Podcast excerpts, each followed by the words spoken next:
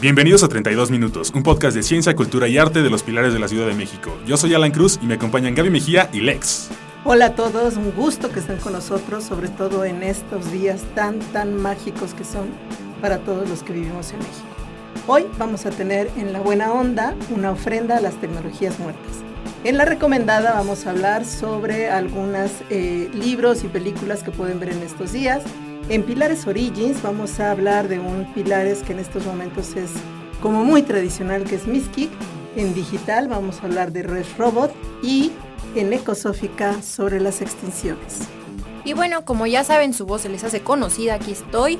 Y bueno, todas estas son actividades totalmente gratuitas, así que aprovechenlas, aprovechemos esta pandemia, que seguimos trabajando y seguimos en actividades en línea, chicos.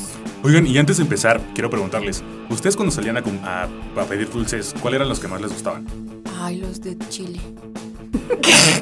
Yo soy chocolatera. A mí lo que me gustan son los chocolates. Y aquí va otra cosa que no me gusta. A mí no me gustan los dulces. No me gusta comer dulces. Alan.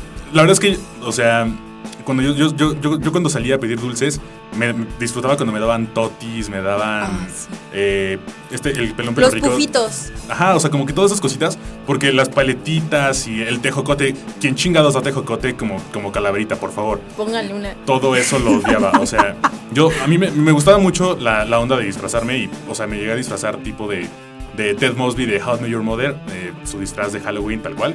Eh, muchas cosas, entonces a mí la verdad es que yo disfruto mucho el Día de Muertos por la parte de disfrazarse. ¿Ustedes? No, no me gusta. No, no, no me gusta. Vas, Gaby, vas, Gaby. Corre, corre, corre. A mí lo que me gusta es siempre estar entre brujas y vampiros. Y no me gusta de calaverita porque tengo mucho cachete y parezco pandita. Uy, no, hasta a mí ¡Ay, me qué de bonito! calaverita.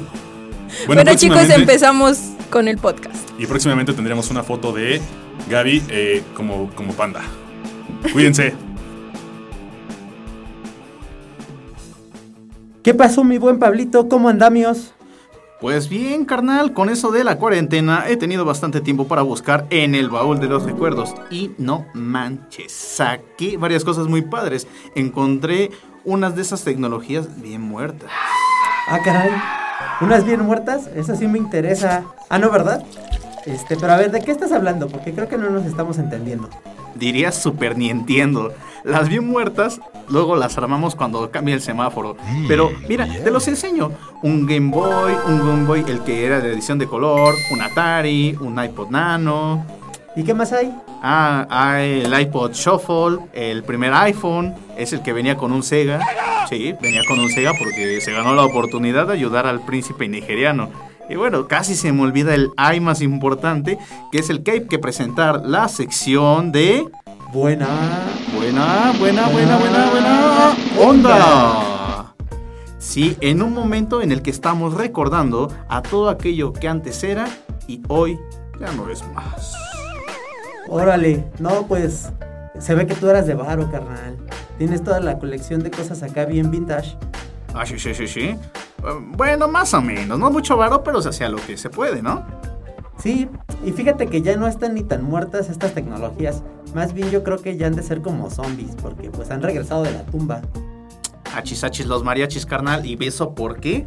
Pues bien fácil, porque todas estas tecnologías como o estas cosas que tú me estás enseñando, el marketing, la publicidad, la nostalgia, lo vintage y las modas, pues han hecho de las suyas y han traído de vuelta a muchos de estos aparatos y dispositivos. ¿Ah, en serio? Órale. Pues yo solamente sabía que el Tamagotchi seguía vivo por el Tamagotchi vampiro que ocupa mi abuelito. Por ejemplo, no hace mucho PlayStation acaba de sacar una edición de sus consolas retro en una versión miniatura y pues venía con varios juegos precargados ya con gráficos acá súper elevados, entonces pues ya puedes llegar a conectar tu PlayStation a una televisión 4K. Este, y bueno, pues ya ahora se va, mira, a ver, de rechupete. Y pues qué mejor manera de entretenerte en esta cuarentena, ¿no? Muy bien, nada más no se te vaya a querer ocurrir este con esto de lo retro, conectarlo a esas teles de cinescopio, de esas que tenían hasta perillitas o esos diales para cambiar de canal, o vas a tener que utilizar ese simpático adaptador que traía el pulpo para conectar el PlayStation, que la Nintendo, que la Atari. Uy, no, si te, te descomponías. Caramba. Ah, sí, sí, era una lata, ¿no? Viejitos pero bonitos. Así como las rolas, viejitas pero bonitas, pero pues con los videojuegos. mira. Y hablando ahorita de viejito pero bonito, me acordé de los VHS, que literalmente te acaba la cinta de tantas veces que ponían la misma película y se empezaba a ver la imagen así toda distorsionada y no hay qué decir del audio. Sí, ¿no? Era una lata. Pero bueno, hablando de cintas magnéticas y audio, pues también eh, había escuchado que Sony iba a sacar su nueva versión del Walkman. Es una reedición de este aparatito para reproducir cassettes. Este, por ahí Billie Eilish sacó este, en este formato un álbum y pues busca evocar aquella época en la que rebobinábamos nuestros cassettes, pues con una plumita así de a despacito. Ah, sí. Y lo peor, pobre de ti, donde se te saliera la triste cinta, porque, ay no, un rollo desenredarla. Y cómo olvidar también cuando esperabas para grabar esa canción en la radio y por favor rogabas que no hablara el locutor y te arruinara todo. Sí, era una lata. Pero bueno, una tecnología que pues en realidad casi nunca murió, o creo que no murió, y que ahora ha regresado por esto de los hipsters, como tú comprenderás, son los discos de acetato. Y es que muchos de estos eh, suenan mejor. Mucha gente que los escucha afirma que pues en este formato la, fidelidad de las canciones es mucho más elevada. Como un dato curioso, pues este, esto funciona al amplificar las ondas talladas en el disco con una aguja. Esto emite una vibración que luego es amplificada por el megáfono de estos aparatos retro. Újole, pues si tenemos por ahí a un experto que nos pueda corroborar en el público, pues que nos pase más datos en la zona de comentarios sobre la calidad de sonido en los LPs, para que tengamos más onda todos los que escuchamos y los que leemos el podcast. Y ya con esta me despido, nosotros somos Diego y Pablo. Y esto es La Buena Onda. Buena Onda. Buena Onda.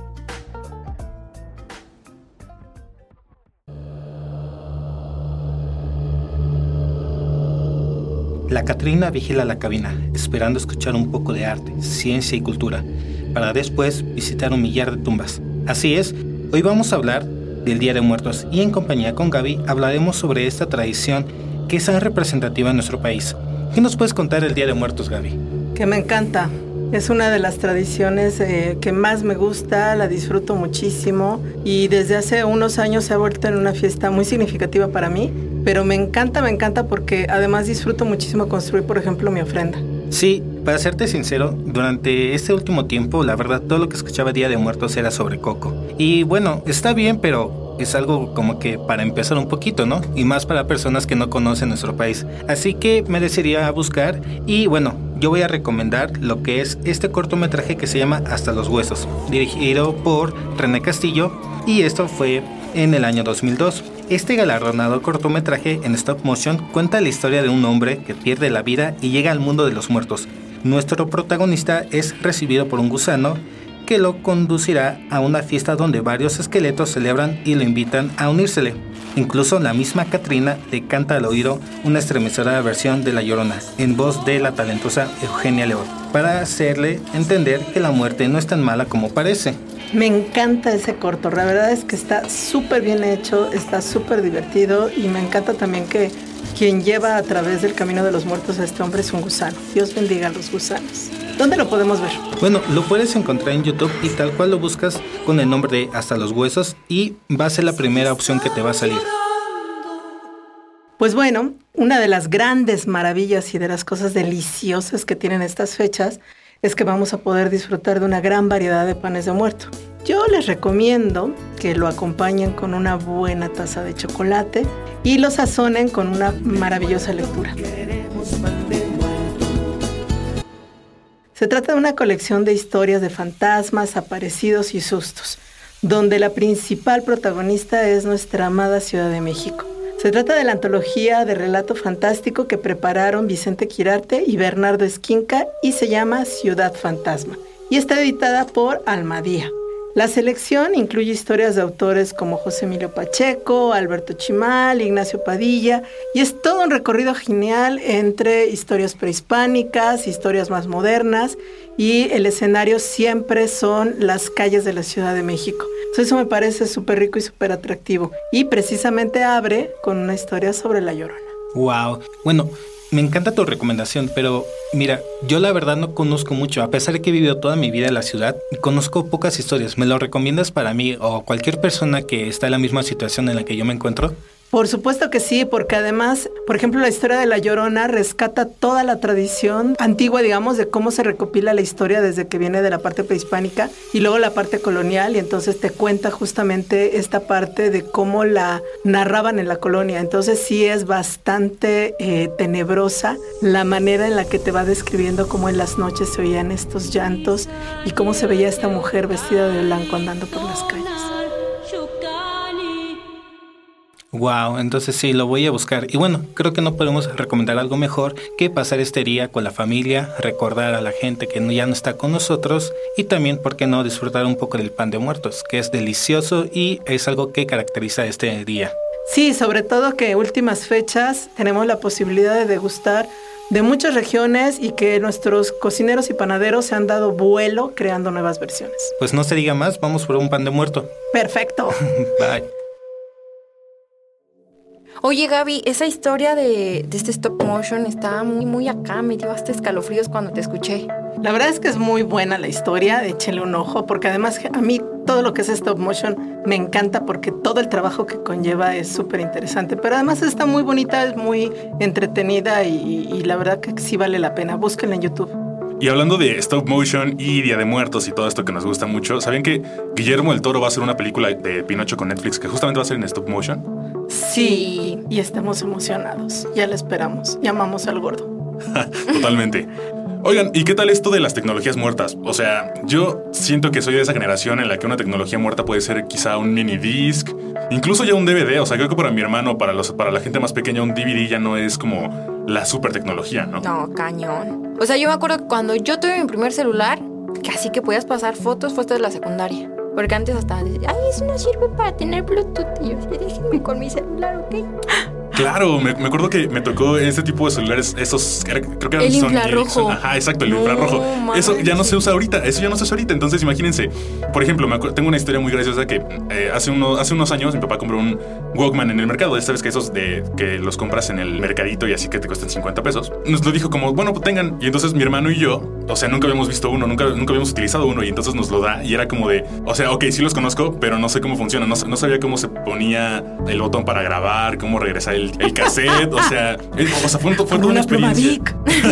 Exacto, y mi papá me dijo como, no, pues es que esto totalmente es de mi época. o sea, y tal cual, yo creo que si le damos un iPad a una persona más grande, pues es lo mismo, ¿no? Entonces, esto es una pequeña invitación para que ustedes, para la gente que nos escucha, pueda compartir todas esas tecno- tecnologías a, pues al mundo. Yo solo diré que retomando a Guillermo del Toro, en Pacific Rim, recuerden que el Jaeger que nos salvó era analógico. Bueno, y ya como lo dijo Alan, pues también a todas estas personas que se les complica un poquito la tecnología, pues saben que están invitados a los talleres de compu que pues impartimos dentro de los pilares, que les vamos a enseñar desde todo. Somos chidos para la tecnología. No, y son cosas muy básicas, tal cual, de cómo hacer carpetas nuevas, cómo enviar correos, cómo, cómo descargar cosas ilegales. Eso no es cierto, pero Piérdale el miedo a la compu, vengan con nosotros. Y ahorita pues ya saben que estamos trabajando en línea, entonces búsquenos en Pilares CDMX en Facebook o Pilares Habilidades Habilidades digitales, digitales. en Facebook para poder estar ahí en contacto con ustedes y que les digamos cuándo empiezan nuevos cursos, toda la información, podcast, etc. Ahora sí, vamos a Pilares Origins. Origins.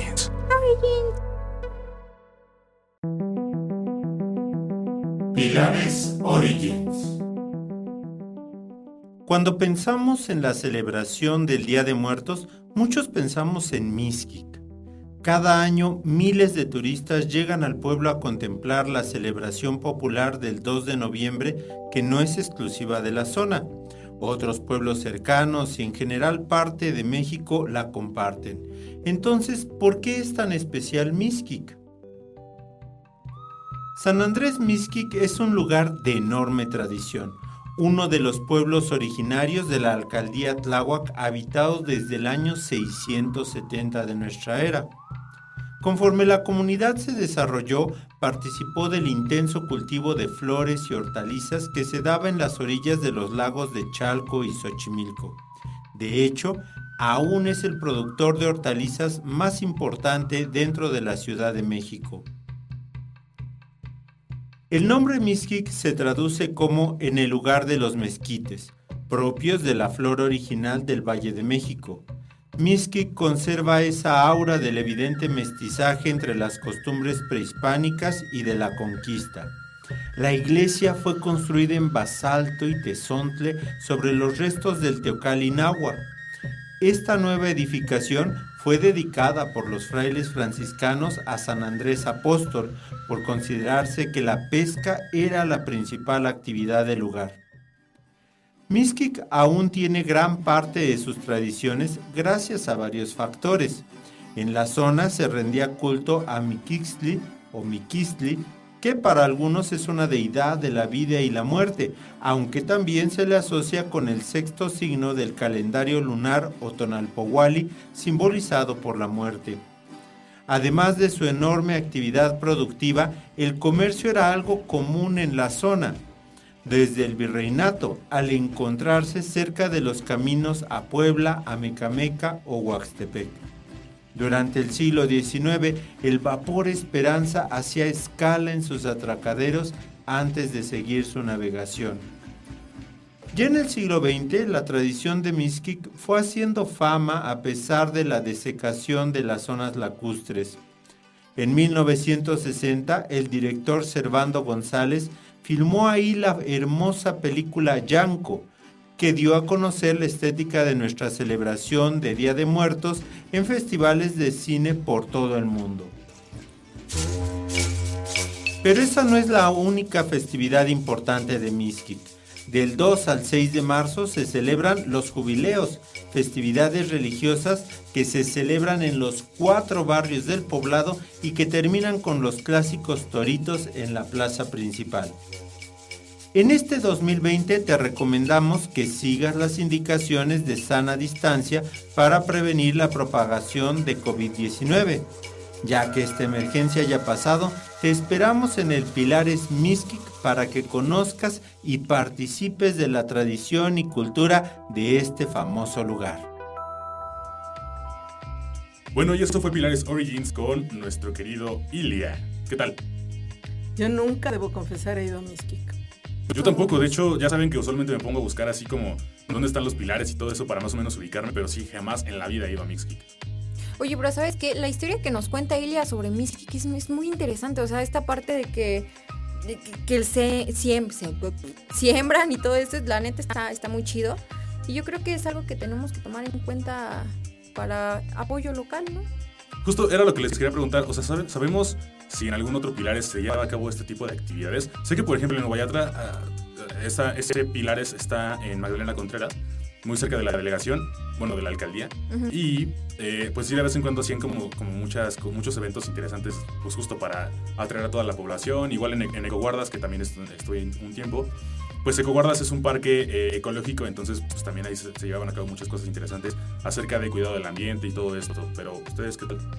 Pues es que, ¿sabes qué? Creo, considero, en mi perspectiva personal, que está muy bonito y todo, pero nosotros también a veces no hacemos como esta información de difusión. Pero la verdad, si ustedes tienen tiempo, tienen ganas y una vez que pase la pandemia vayan a todos estos eventos, la verdad se pone muy, muy, muy padre y siempre aprenden algo nuevo. Y siempre es muy padre que en su casa, ahorita que estamos en casa, pues sembrar, aunque sea unas cebollitas o unos rabanitos, esa satisfacción de recoger lo que uno ha sembrado, siempre será muy grata. Oye, Alan, ¿y qué piensas acerca de los Red Robots? Pues justamente les quería preguntar lo mismo. Ah, pero, bueno, yo más o menos tengo, un- tengo una idea de, de lo que son los Red Robots. Ahorita vamos a hablar un poquito en eh, la sección digital. Pero me parece una idea un poco interesante, pero siento que si yo tuviera la oportunidad de, de utilizarla, no lo haría. Y ahorita van a saber un poquito más. Creepy. Pero bueno, antes de irnos, les quiero preguntar, ¿saben qué tienen en común un robot y un dodo? ¿No? No. Ok, que son las secciones que, que siguen. Ecosófica, bueno, primero digital y luego ecosófica. Vamos para allá. Hola, bienvenidos de nuevo a nuestra sección Circo Digital. Esperen, les tenemos una propuesta. Se puede llamar, como siempre, área digital o circo digital. Y circo quiere decir ciencia, robótica y computación. Pero bueno, ya pasando a este tema, tal como lo amerita la situación, hoy estará dedicado al tema de la muerte. Por supuesto con un toque eh, esencial de lo digital. Pero nuestra querida Adriana y yo les contaremos cómo la tecnología y en especial los robots han transformado las prácticas que realizan las culturas en torno a la muerte. La tecnología ha transformado todo y la muerte no es la excepción. Cada cultura tiene una visión diferente acerca de este tema. Como mexicanos, noviembre es el mes que dedicamos a nuestros muertos. Y aunque es una celebración, aceptar la muerte de un ser querido es un momento doloroso de nuestras vidas. Por eso, varios investigadores en el mundo se han dado la tarea de utilizar la tecnología para crear experiencias en torno a la muerte más agradables. Bueno, aunque en términos agradables es subjetivo, porque ¿se imaginan hablar con un familiar muerto? El proyecto digital del que hablamos se llama Shaman Project. Es en Japón y propone un nuevo modo de duelo a través del diseño de una máscara 3D con el rostro del difunto.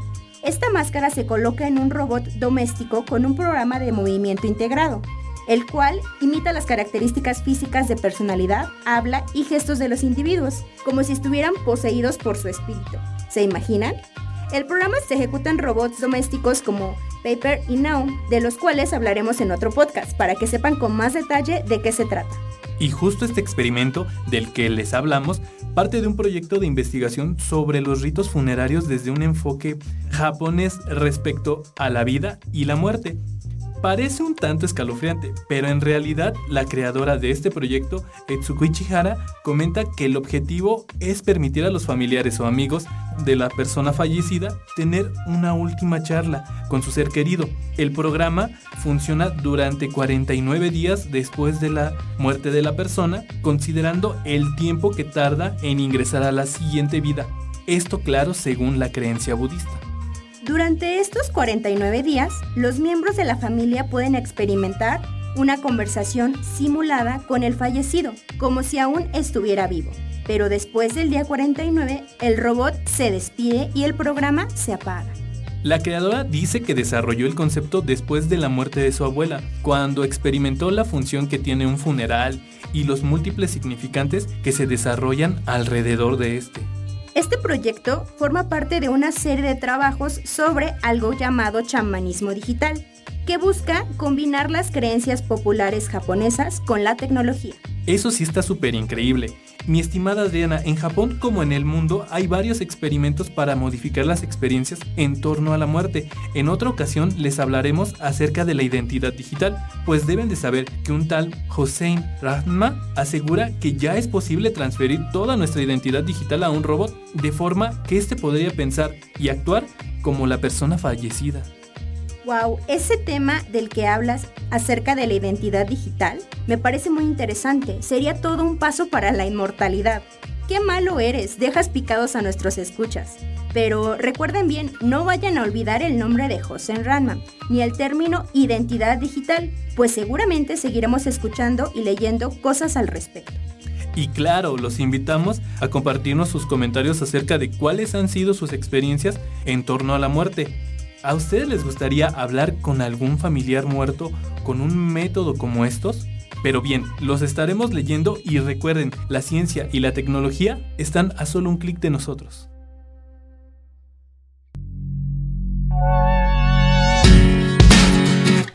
Hola ciberescuchas, ¿cómo han estado?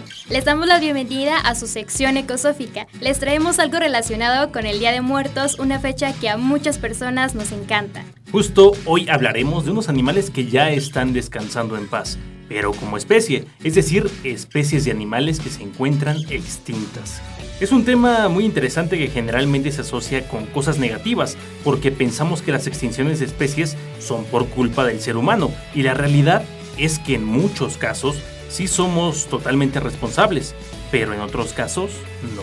Así es, la extinción es un proceso natural que ya ocurría cuando la especie humana ni siquiera habitaba la Tierra. Siempre han habido extinciones de especies por no estar adaptadas a las condiciones del momento y también extinciones masivas que han ocurrido a lo largo de millones de años por causas como la disminución de la temperatura del planeta, actividad volcánica o meteoritos que impactaron la superficie terrestre.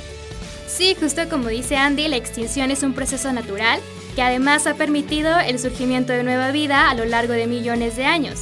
Sin la extinción de especies como por ejemplo los dinosaurios, seguramente la especie humana eh, no existiría. Los dinos fueron parte de las especies que desaparecieron en las más famosas de las cinco extinciones masivas, conocida como la extinción KT, del Cretácico terciario, que sucedió hace 65 millones de años. En ella también se perdieron varias especies marinas. Ocurrió cuando un asteroide impactó el noroeste de la península de Yucatán.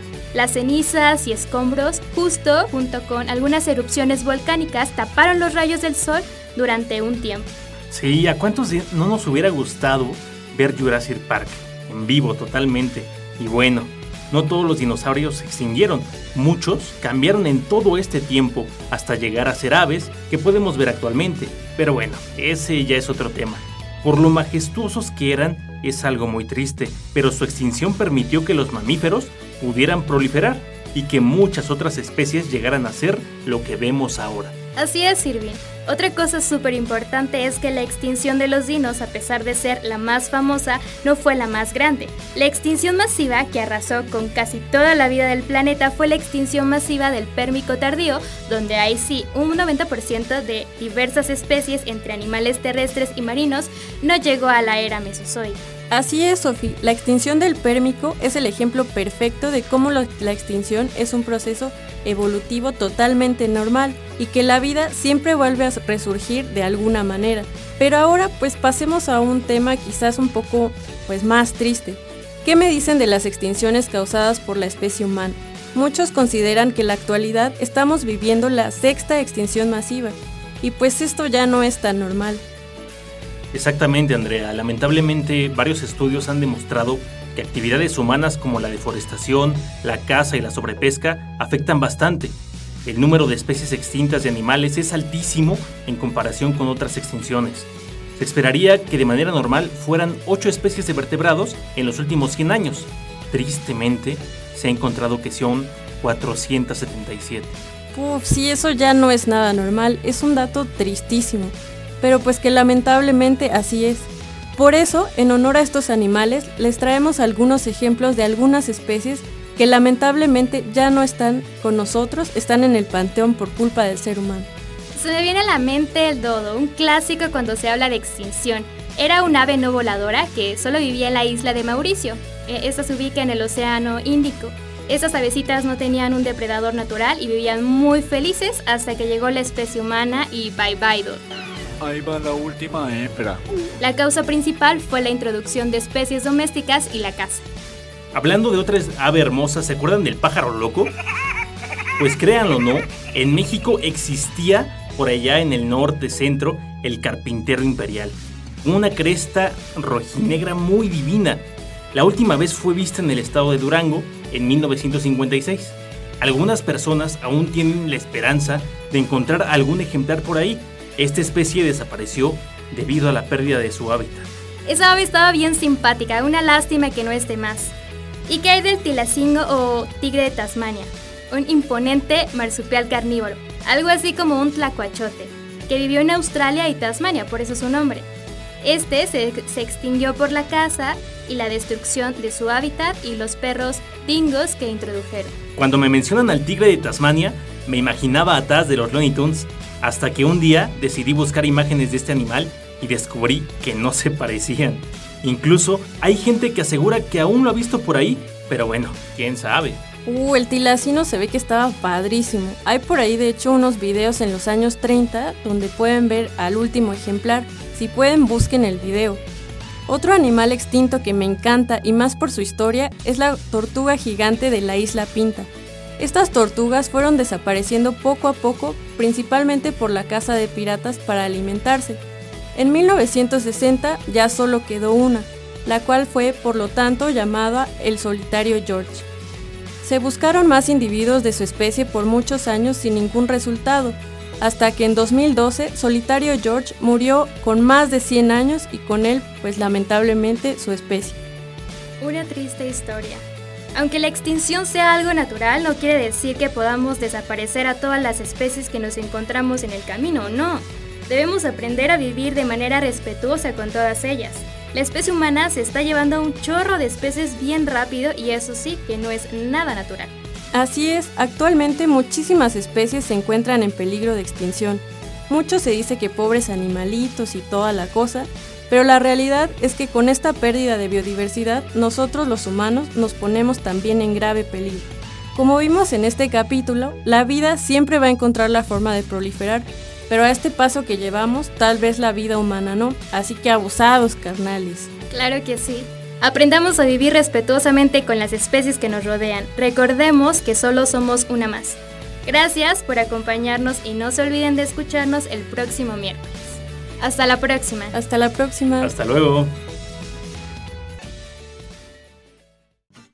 Bueno, como vieron entonces, en Ecosófica vimos animales extintos y, en- y pues toda esta parte de... A mí me llamó mucho la atención que quiero conocer a los dinosaurios, pero no se va a poder.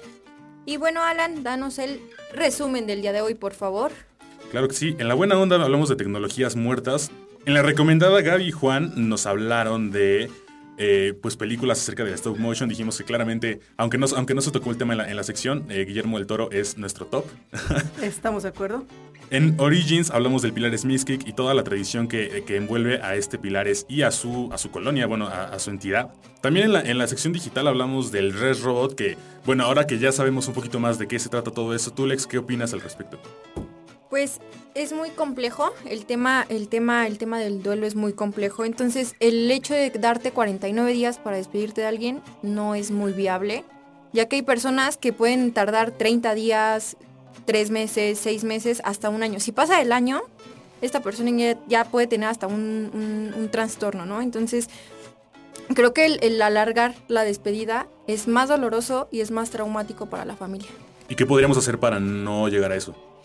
Cuando yo creo que más que nada es como este apoyo familiar. Si la familia no te brinda un apoyo, no te brinda un sustento, no te brinda la parte eh, de calor de familia, te hundes.